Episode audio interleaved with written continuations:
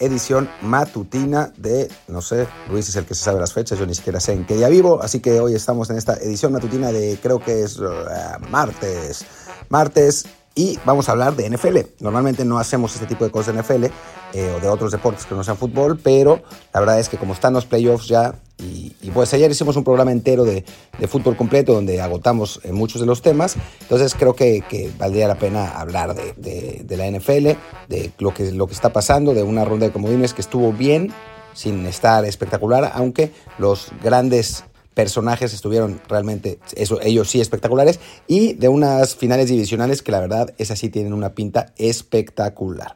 Pero bueno, eh, por lo pronto yo soy Martín del Palacio, eh, aquí, aquí estamos y recuerden que pueden escuchar esta, este podcast por las... Em, pues por las apps que conocen, por las plataformas que conocen, Spotify, Google Podcast, Apple Podcast, em, Amazon, Stitcher, Himalaya y todas más. Y varios más.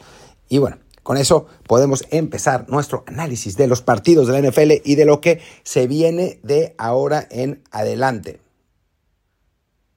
Y bueno, arranquemos con eh, los partidos del sábado. Esta vez fue la primera vez en la historia de la NFL que hay un Monday Night Football para en, playoffs, sucedió esta vez en la ronda de comodines, fue el, partido de ayer, pero rápidamente hablemos del sábado. Resultados en general esperados, ¿no? Cincinnati, que es, es una, un buen equipo con, un coreback joven muy bueno y un receptor joven muy bueno, además de una defensiva eh, potente.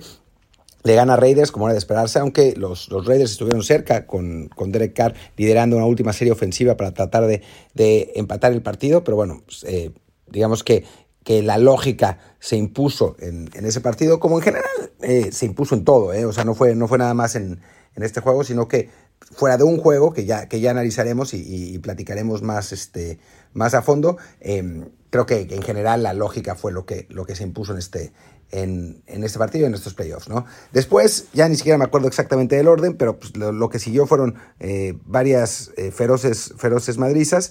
Primero fue el, Bills contra Pats, que se esperaba que por el, por el clima que iba a estar muy frío, podía ser más parejo, como había sucedido en la temporada regular, pero la verdad es que los Bills, que tienen un equipo completísimo, quizás el más completo de la NFL, eh, con un Josh Allen jugando a un nivel que lo hace, que hace a los Bills realmente candidatos serios a ser, eh, pues a ganar el Super Bowl. Los Bills apabullaron a los Pats, que bueno, se, dan cuenta que la vida sin un coreback de super élite no es tan fácil. La verdad es que fue una temporada mejor de lo que muchos esperábamos para, para Nueva Inglaterra. No es un, mal resultado haber perdido en la ronda de comodines, pero sí, ya cuando se trataba de enfrentarse a un equipo de verdad como los Bills, eh, ya la situación es, otra, ¿no? Y no es lo mismo jugar en temporada regular en situaciones climatológicas muy complicadas a hacerlo en playoffs cuando ya hay, hay más tiempo de análisis y más, más eh, pues el foco está más en, en, sacar el resultado y bueno, ganaron, ganó Buffalo con enorme facilidad. Y así, con enorme facilidad, ganó Tampa Bay también a, Filadelfia, un partido que se esperaba absolutamente, donde no hubo eh, ningún momento de estar en duda. Yo, de hecho, solo vi medio tiempo porque después me aburrí. Eh, no, no había nada que esperar. Tom Brady despedazó a los, a los pobres Eagles, que la verdad con un coreback novato, los corebacks novatos o de segundo año, muy jóvenes, suelen sufrir en su primera, en su primera aparición en playoffs. Pasó ahora con Jalen Hurts, eh, pasó con, con ayer con eh, Kyler Murray, pasó, pasó con, con alguien más, que ya me olvidé, con Mac Jones, em, no pasó con Joe Burrow, eh, por ejemplo, pero, pero en general 3 de 4 pues es, un, porcentaje bastante alto. Ya había pasado, por ejemplo, con Josh Allen antes. Eh, suele pasar que los, que los corebacks novatos sufren en esas apariciones de playoffs. Y bueno, eso es lo que le sucedió a Jalen Hurts, que no, no se vio nada, nada, nada bien. Y a final de cuentas, pues se impuso el mejor equipo de Tampa Bay en general y el mejor coreback, que fue sin duda Tom Brady. Y después vino el partido que todo el mundo esperaba, ¿no? El partido que todo el mundo esperaba en, el domingo, que era el, Niners contra Cowboys.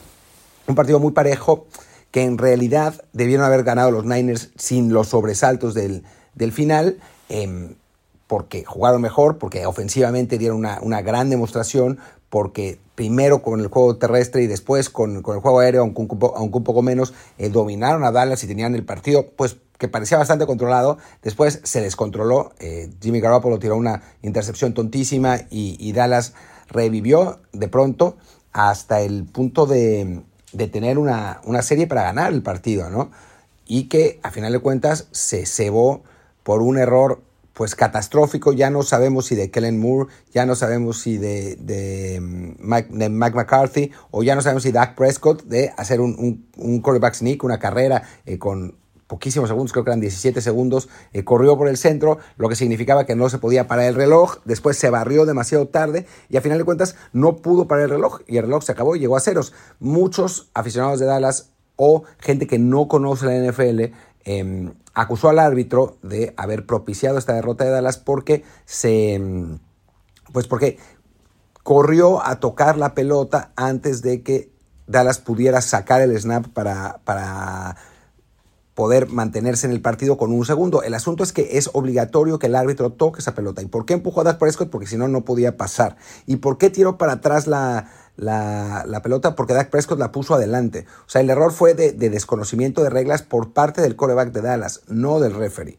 ¿no? Y, bueno, Dallas, no, no, no, no es para culpar a Dak de la derrota realmente porque no, no es, o sea, esa jugada sí, pero en general un equipo que tuvo 14, 14 castigos, eh, que, no, no, salió lo preparado que tenía que haber salido, que fue dominado por una gran parte del partido. La verdad es que Dallas no mereció ganar, más allá de Dak Prescott, más allá de cualquier polémica. Y bueno, queda fuera con justicia contra unos Niners que se ven bien, ¿eh? Se ven, se ven bien y ahora, ahora que platiquemos, que hagamos la mini previa de, la divisional, lo, lo, analizaremos, ¿no?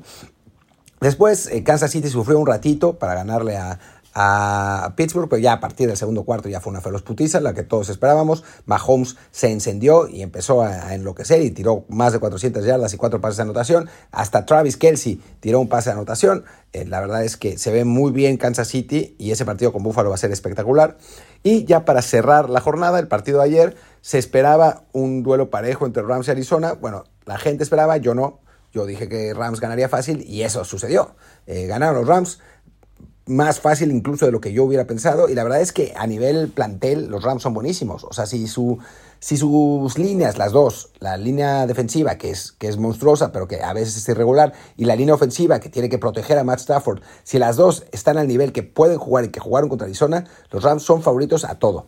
Pero eso es una cosa, ¿no? Y después Matt Stafford tampoco es que sea el coreback más regular del mundo a pesar de todo su talento. Así que, que bueno, eh, fue un triunfo eh, justo contra, contra Arizona, fácil, y que eh, pone en la mesa cuatro partidos em, divisionales buenísimos, ¿no? Buenísimos. Y eh, vayamos del menos esperado al más esperado, ¿no? El menos esperado creo que es el, el Tennessee contra, contra Cincinnati, no por ser malo, sino porque son dos equipos que son de mercados chicos y no son tan populares. Cincinnati que basa su juego en una defensa sólida y en un juego aéreo muy bueno. Tennessee que, que basa su juego en general en un juego terrestre eh, espectacular con Derrick Henry, una, un pass rush eh, buenísimo también. Creo que va a ser un, duelo de estilos muy interesante. La verdad, no creo que haya muchísimos puntos.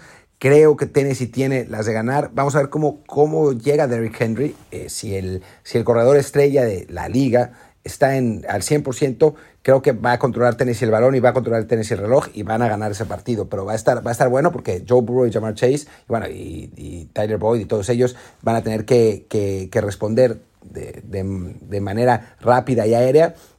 La verdad es que, se va a poner muy bien. También Cincinnati tiene un corredorazo con, con Joe Mixon, ¿no? O sea, va, va a ser un partido eh, realmente, realmente muy, muy bueno, que eso, quizás un poco, un poco menos esperado. Menos esperado que el, duelo, el otro duelo de la americana, que es entre Bills y Kansas City, dos de los corebacks jóvenes más espectaculares, Mahomes, que es yo lo he dicho muchas veces, para mí el Messi del fútbol americano, el, el coreback más talentoso que ha existido en la historia del juego.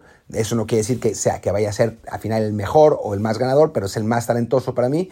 Eh, con Josh Allen, que es un tipo que es un poco como el Cristiano Ronaldo en ese sentido, ¿no? un tipo con características físicas espectaculares, eh, fuerte, con un brazote que corre muy bien y eso, quizás no con el talento de Mahomes, pero sí con mucho talento, y que bueno, ha ido madurando con el paso del tiempo. Antes cometía errores muy tontos, eh, perdía, perdía un montón de fumbles, cometía, eh, tiraba intercepciones. Ahora es otro coreback en general, a veces todavía tiene algunos flashbacks.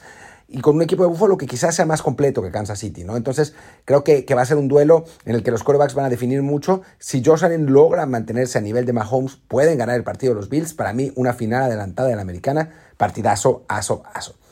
Después del otro lado, San Francisco contra Green Bay, un, partido en el que Green Bay sale favorito, claro, por el coreback, ¿no? Porque Aaron Rodgers ha estado jugando de manera espectacular, em, mientras que, Jimmy Garoppolo ha sido irregular.